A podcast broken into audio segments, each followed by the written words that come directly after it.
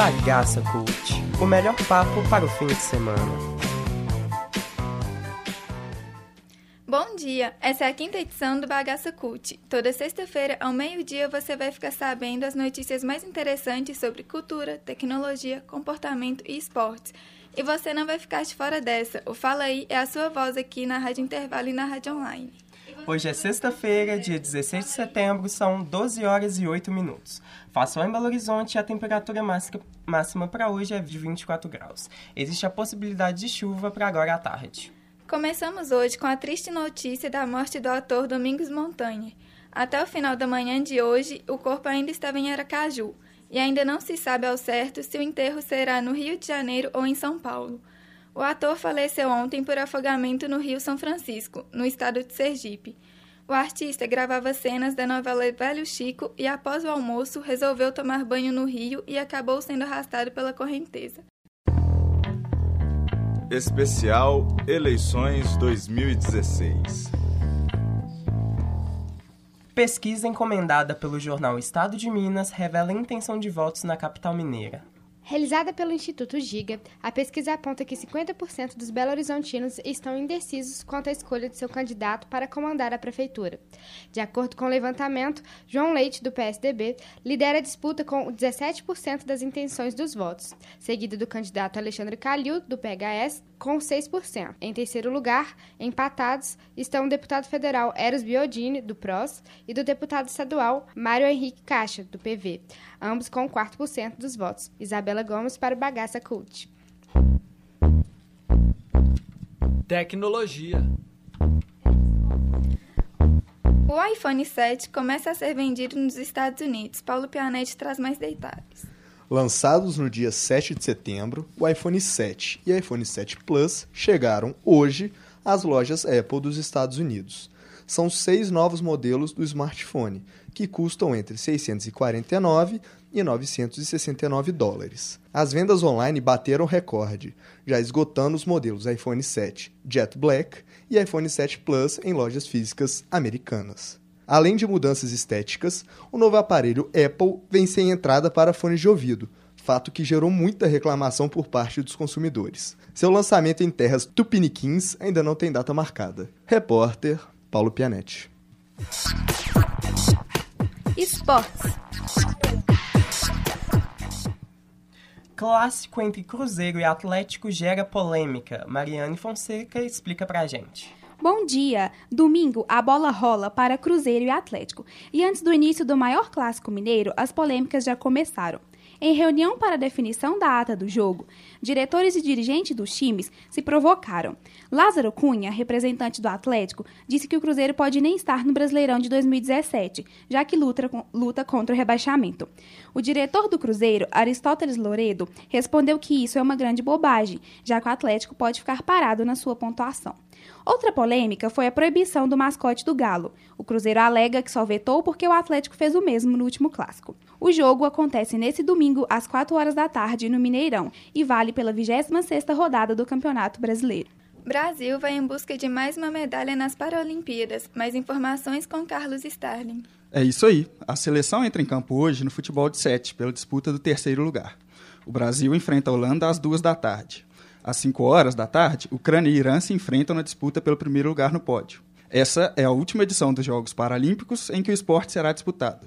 Em reunião no início do ano passado, o Comitê Paralímpico Internacional determinou a retirada da modalidade para os Jogos de 2020. Em meio à crise política no esporte, o Brasil tenta se reerguer após a humilhante derrota na semifinal para a seleção do Irã por 5 a 0.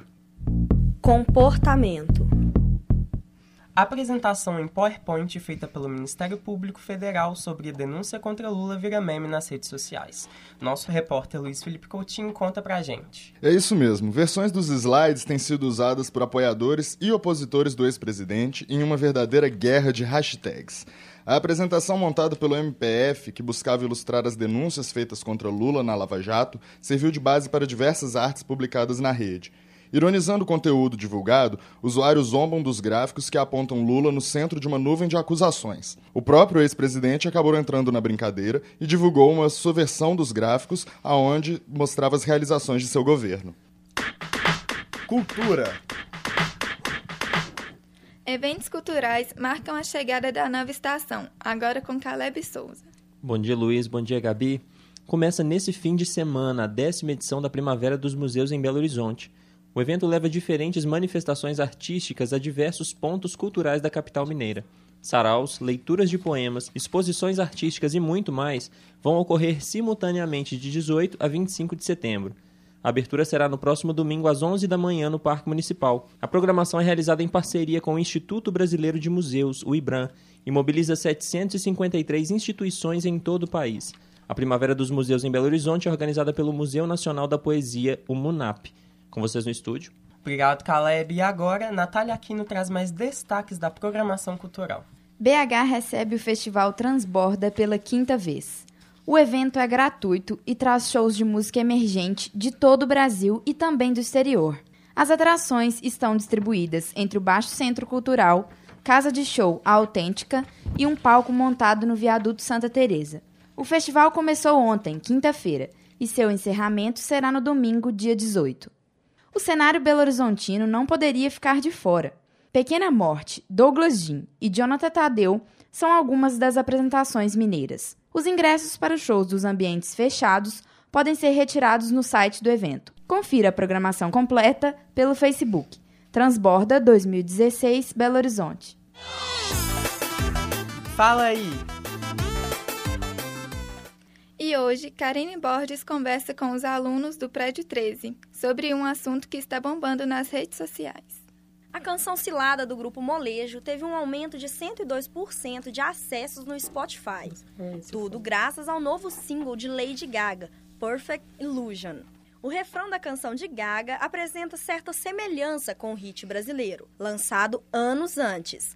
Agora, vamos saber o que os fãs da cantora americana acharam da semelhança. Meu nome é Giovana Lages Moselli, eu estou no sexto período e quando eu ouvi essa música da Lady Gaga, eu não consegui fazer essa comparação com o molejo na hora. Depois eu vi na internet o pessoal comentando e mesmo quando eu vi eles falando, comparando a música com a música do molejo, eu não consegui fazer esse link. Mas eu não ouvi a música depois de ficar sabendo disso. Então, pode ser que eu escute e, e fique impressionada com o tanto que parece, mas até agora não. Caio Vieira, sou do é, PP Manhã do sexto período. Eu acho que eu acho muito legal a comparação da música. É, o Molejo teve uma cresceu no Spotify por causa da, da comparação com a música. Eu achei divertido. Realmente elas têm a mesma temática e só que Perfect Illusion é bem melhor. Tereza Cristina, primeiro período de jornalismo. É, eu acho muito bacana e é bem assim abrasileirar uma música pop que tá bombando em todos os lugares. Eu acho muito legal e é um meme sensacional. Este programa foi produzido por estudantes do quinto período do curso de jornalismo da Faculdade de Comunicação e Artes da PUC Minas, Campus Coração Eucarístico. Com edição e apresentação de Luiz Henrique Braz e Gabriela Martinez. Técnica de Clara Costa, Luna Ferreira e Rafaela Araújo. A supervisão é da professora Yara Franco. E encerramos essa edição com Cilada do Grupo Molejo. Até a próxima sexta.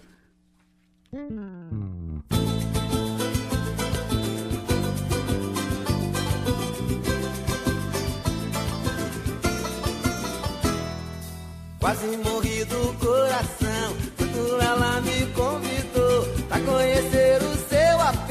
Me amarrei,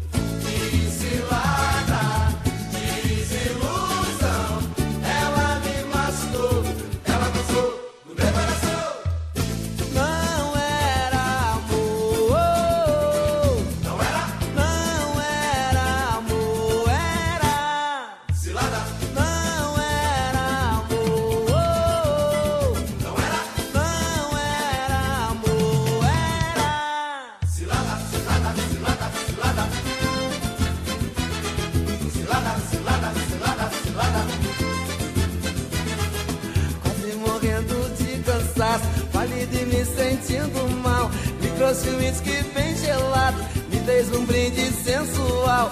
Aquele clima envolvente acelerou meu coração. Chegou um gigante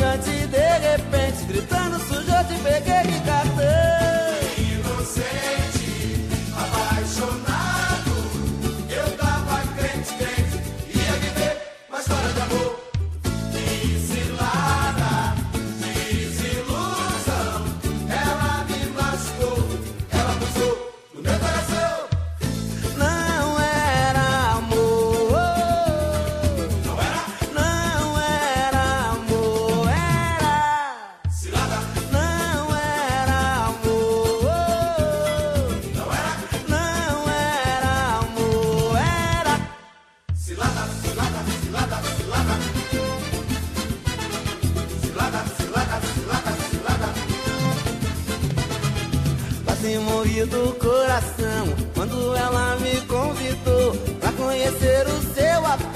Me amarguei, demorou. Ela me usou o tempo inteiro com seu jeitinho sedutor. Eu fiz serviço de pedreiro, de bombeiro, encanador.